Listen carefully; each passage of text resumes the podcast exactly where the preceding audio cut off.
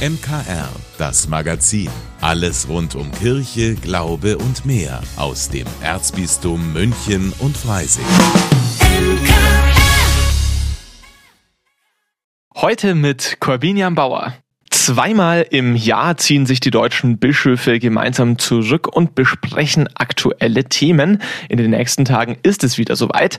Die Herbstvollversammlung der deutschen Bischofskonferenz steht an. Mit dabei sein wird auch meine Kollegin Katharina Sichler. Und bevor sie sich auf den Weg macht, ist sie jetzt nochmal bei mir im Studio. Katharina, wo treffen sich denn die Bischöfe dieses Jahr? Ja, dieses Jahr treffen sich die Bischöfe in Wiesbaden. Das ist Corbinian eher ungewöhnlich, denn normalerweise findet das Treffen in Fulda statt. Doch weil das Priesterseminar ähm, dort äh, renoviert wird, weichen die Bischöfe nun nach Hessen aus. Das Tagungshaus, das habe ich mir schon mal so über Google Maps angeguckt, das liegt aber nicht direkt in Wiesbaden, sondern ist sehr abgelegen.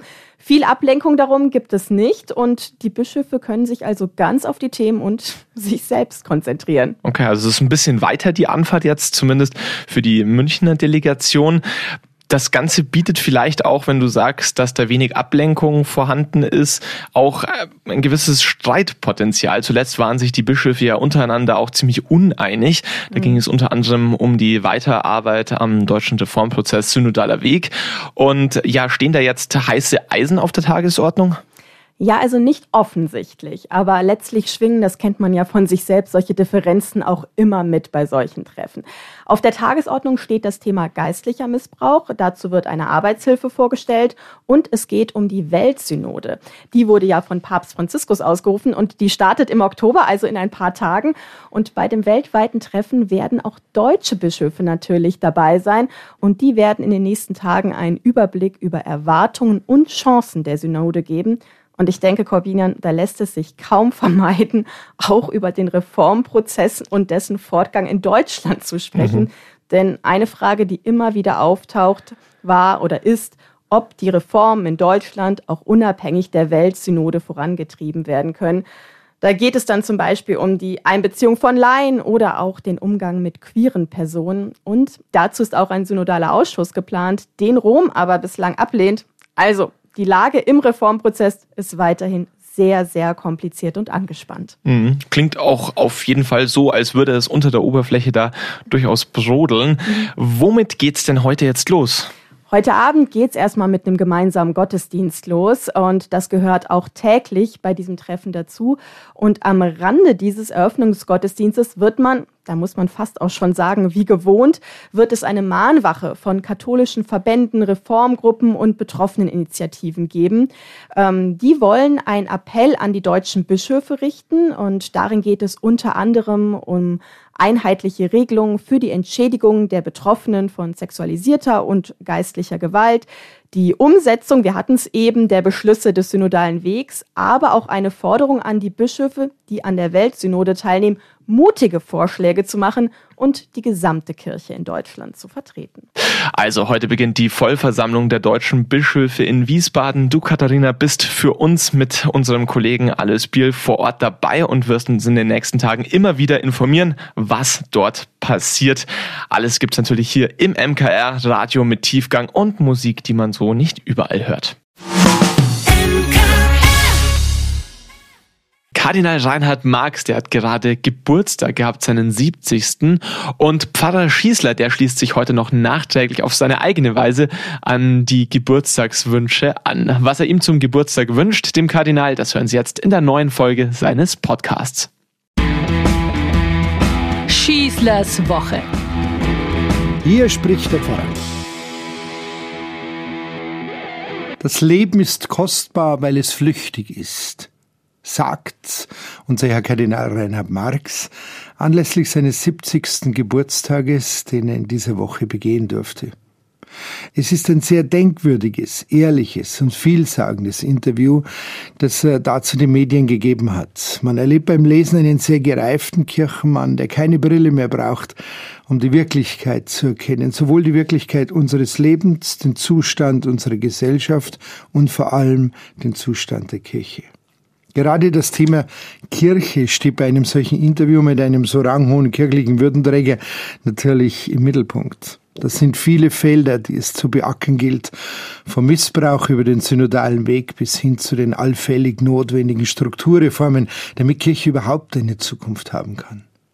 Der Kardinal gibt unverhohlen zu, wie sehr ihn die ganze Missbrauchsaffäre niedergedrückt hat. Nie hätte er es jemals für möglich gehalten, dass es so etwas in unserer Kirche überhaupt gibt, wie es die ganzen Geschehnisse seit über zehn Jahren zutage befördert haben. Aber er wäre kein geeigneter Mann der Kirche, denke ich, würde er nur im Erschrecken und Frust schockiert erstarrten Handeln, nicht mehr nach vorne schauen, würde er nicht verändern und neu gestalten wollen. Das ist die einzig mögliche Antwort für einen Christen. Und so fordert der Kardinal das auch ein, wenn er sagt, bei all dem Furchtbaren, das wir sehen, wir haben auch viel gemacht. Das vermisse ich manchmal in der Öffentlichkeit, dass das nicht gesehen wird, was in den letzten 13 Jahren auch geleistet worden ist. Keine andere Institution beackert das Thema so gründlich wie wir, auch der Staat nicht. Auch ich bin nie müde geworden, hier an dieser Stelle, hier im Podcast oder wo auch immer, genau in diese Richtung zu gehen und darauf hinzuweisen. Gerade angesichts einer halben Million Kirchenaustritte im Jahr darf, soll und muss sich Kirche heute eben nicht verstecken, weder sich noch was im Namen der Kirche an Unrecht geschehen ist. Leidenschaftlich spürt man, dass da einer realistisch und aufgeschlossen zugleich für seine Kirche kämpft. Kirche tut nicht nur etwas, sie macht ungeheuer viel. Der Kardinal sagt, dass das nicht wertgeschätzt wird, findet er manchmal traurig. Die Kirchensteuerzahler würden einen so großen Beitrag leisten für die Kirche und das gesamte Gemeinwesen, wie etwa die Kindergärten. Millionen Euro an Kirchensteuern fließen da jedes Jahr hinein. Und dabei muss man bedenken, dass die Kirchensteuerzahler ja eigentlich zweimal zahlen, mit ihren normalen Steuern und durch ihre Kirchensteuer. Eigentlich dreimal, wenn man jetzt noch das alljährliche Kirchgeld mitrechnet, das die Pfarreien eigenständig erheben dürfen. Diese Kirche man spürt es, ist des Kardinals ganze Leidenschaft. In jedem seiner Worte kommt das durch. Dabei wirkt er weder dogmatisch, erstarrt oder fundamentalistisch. Kirche, so sein Bild, besitzt eine äußere Gestalt und die kann sich natürlich verändern. Ihre Substanz aber, das Evangelium und die Sakramente, sie bleibt. Äußerlich kann die Gestalt der Kirche sogar aus der Zeit fallen, meint er. Aber diese äußere Gestalt verwandelt sich gerade sehr, sehr deutlich. Gerade dafür ist es notwendig, in dieser Verwandlung, dass sich alle an dieser Umwandlung mit beteiligen. Und so findet man das auch immer wieder im Evangelium. Solche Veränderungen gehen aber nie ohne Schmerzen ab. Abschiede tun nun einmal weh. Kardinal sagt, das Alte ist nun mal stark, aber das Neue muss sich durchsetzen, meint er, und ruft den Menschen zu, kommt heraus aus euren Wohnzimmern, da müsst ihr schon etwas mittun. Ebenso unverhohlen spricht der Kardinal über die quere Seelsorge, die mittlerweile nicht mehr ausgeklammert werden kann in unserer Kirche. Er redet sehr gewählt darüber und beantwortet die Reporterfrage, würden Sie homosexuelle Menschen segnen? Mit einem sehr weisen Ersatz. Es ist eine Segnung für die Menschen, die sich lieben. Es geht nicht um eine Fokussierung auf eine Gruppe. Wir haben gesehen, dass es Paare gibt, die kirchlich gesehen keine Sakramente empfangen dürfen. Jetzt. Aber sind sie deshalb pastoral draußen? Wenn Menschen, die sich lieben, einen Segen erbitten, werden die Seelsorgerinnen und Seelsorger einen Weg finden, das zu tun. Als Pfarrer und Seelsorger tun solche Worte eines Vorgesetzten sehr, sehr gut. Und man spürt seine ganze Entwicklung, die er in seinen Jahren hier bei uns in München gemacht und erlebt hat. Es treibt ihn vor allem die Frage um, wie wir heute in einer modernen Gesellschaft noch von Gott überhaupt sprechen können. Kann man Menschen für das Evangelium, für Christus begeistern? Ja, man kann, sagt er. Gerade die Person und die Gestalt Jesu ist so vielfältig, dass sich Kirche ruhig weniger wichtig nehmen kann sagt ein Kardinal der römisch-katholischen Kirche. Sie ist nur ein Instrument, aber ein sehr wichtiges. Sonst wird die Dimension dessen, was das Wort Gottes bedeuten kann was dieser Mann aus Nazareth eigentlich wollte, doch eher verdunkelt. Weil jeder auf seine eigene Weise suchend unterwegs ist, ist die Gemeinschaft des Volkes Gottes so unersetzlich wichtig für uns. Es geht um die Ekklesia, die Kirche, die herausgerufene, von Gott herausgerufene Gemeinschaft. Und wenn Menschen heute nach dem eigentlichen Grund fragen, wozu Religion den Menschen überhaupt dienen kann, was ihr eigentlicher Sinn sei, findet ihr auch darauf kurze und markige Worte. Sinn von Religion kann immer nur sein, zu heilen, Hoffnung zu geben, aufzurichten, Menschen zusammenzuführen und ein Fest des Lebens zu feiern.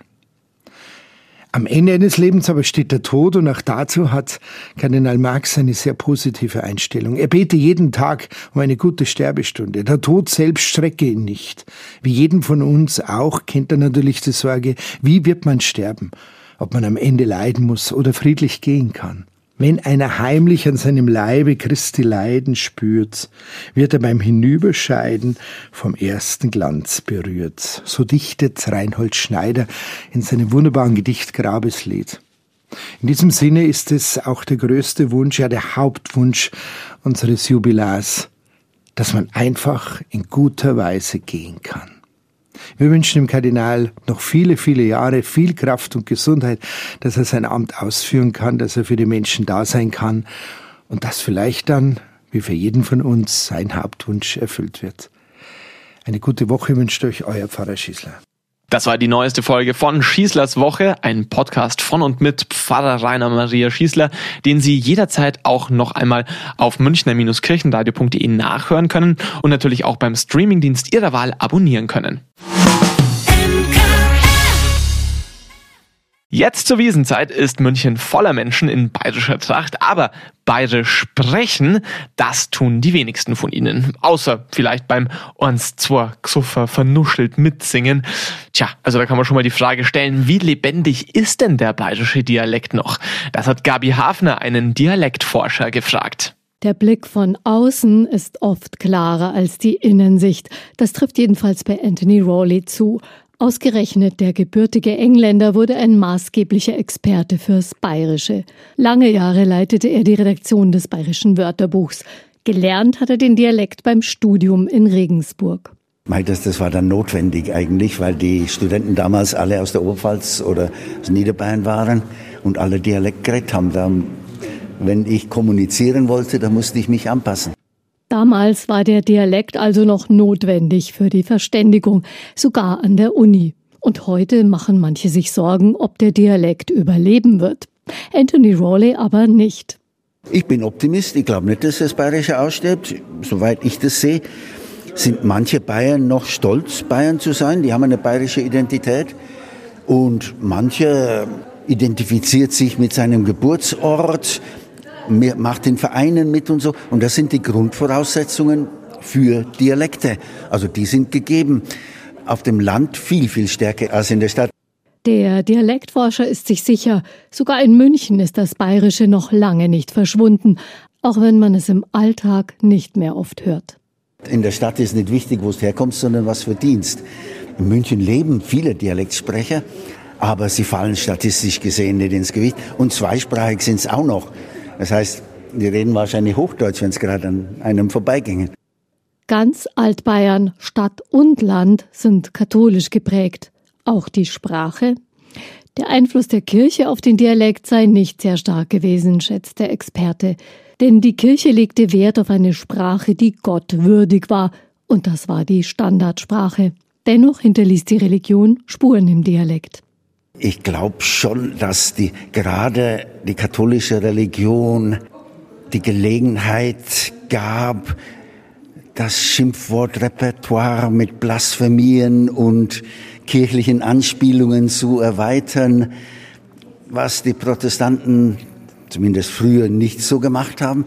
Und die Nürnberger sagen Allmächt, allmächtiger Gott, aber ähm, sie hauen nicht um sich mit Kruz, Fix, Türken oder was auch immer. Manche Dialektfans träumen vielleicht davon, das Bayerische als eigene Sprache anzuerkennen und schützen zu lassen und damit auch zu bewahren. Die Einschätzung des Dialektforschers? Man könnte daraus eine Sprache machen, wenn man wollte. Ich glaube, die Substanz ist da. Aber die Bayern sind, wie soll man sagen, Partikularisten, aber keine Separatisten. Und das zeigt sich auch im, im Dialekt. König Ludwig hat gesagt, wir wollen Deutsche werden, aber Bayern bleiben.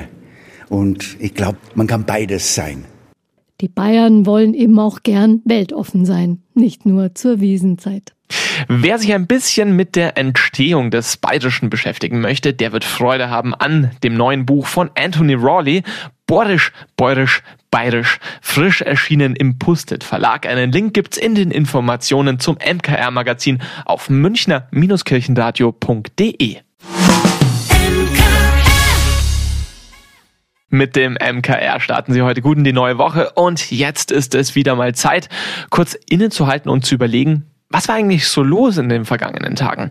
Meine Kolleginnen und Kollegen in der Redaktion stellen Ihnen hier ja jede Woche ihre ganz persönlichen Highlights vor und vielleicht fällt Ihnen ja auch ein, worüber Sie sich ganz persönlich gefreut haben und dann stellen Sie fest, manchmal sind es die kleinen Dinge, die einem eine große Freude machen. Das Highlight der Woche. Hallo, ich bin Lydia Jäger, Redakteurin hier im MKR und mein Highlight der Woche klingt erstmal ziemlich banal, hatte für mich aber Ausnahmecharakter. Ich war gemeinsam mit meinem Mann bei unserem Lieblingsitaliener essen. Für viele ist das nichts Besonderes, für uns aber schon, denn wir sind seit zweieinhalb Jahren glückliche Eltern. Unser Kleiner hält uns ganz schön auf Trab und ist ein fröhlicher und lebhafter Junge. Still im Restaurant sitzen und in Ruhe essen ist nicht so sein Ding, also lassen wir das normalerweise lieber. Letztens hat es aber geklappt, dass mein Mann und ich beide unsere Mittagspause zusammen verbringen konnten und der Kleine war in der Kita. Es war einfach schön, mal wieder in Ruhe zu essen. Gemeinsam. Nicht einer isst schnell und der andere kümmert sich um den Sohn. Einfach zusammen essen, sich unterhalten und Zeit miteinander verbringen. Natürlich lieben wir unser Kind über alles und es fühlt sich sogar ein bisschen eigenartig an, etwas ohne ihn zu machen. Aber wir haben das einfach genossen und danach waren wir als Eltern wieder entspannter, erholt und haben ihn gut gelaunt von der Kita abgeholt. Wie gesagt, es klingt vielleicht banal. Für uns war es aber sehr schön, mal wieder gemeinsam etwas zu machen. Denn ja, ich weiß, es ist wichtig, auch nach der Geburt eines Kindes Zeit als Paar zu verbringen. Aber ohne Großeltern in der Nähe oder Babysitter ist das gar nicht so leicht.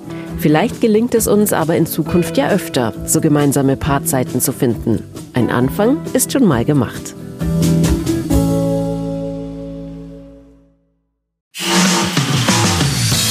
Vielen Dank, dass Sie sich unseren Podcast MKR, das Magazin des Münchner Kirchenradios, angehört haben. Wir freuen uns, wenn Sie unseren Podcast abonnieren und in der Podcast-App Ihrer Wahl bewerten. Am liebsten natürlich mit fünf Sternen. Wir haben auch noch viele andere schöne Podcasts. Diese finden Sie unter münchnerkirchenradio.de und überall, wo es Podcasts gibt. MKR, wir machen Ihren Podcast.